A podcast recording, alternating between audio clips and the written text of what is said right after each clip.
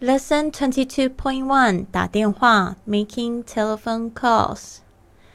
今天单词比较少，就八个。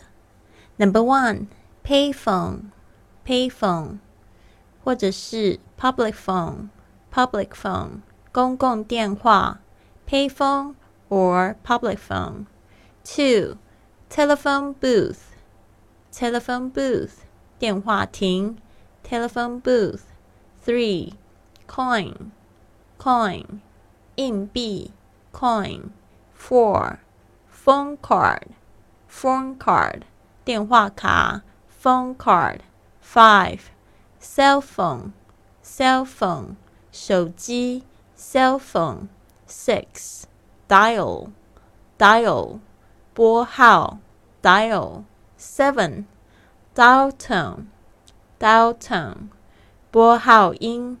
dial tone. 8. Operator.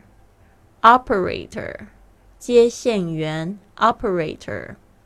好的，记得别忘了找教你的语音作业。这个有参加训练营的同学别忘了。好，So I'll see you soon. Have a wonderful day.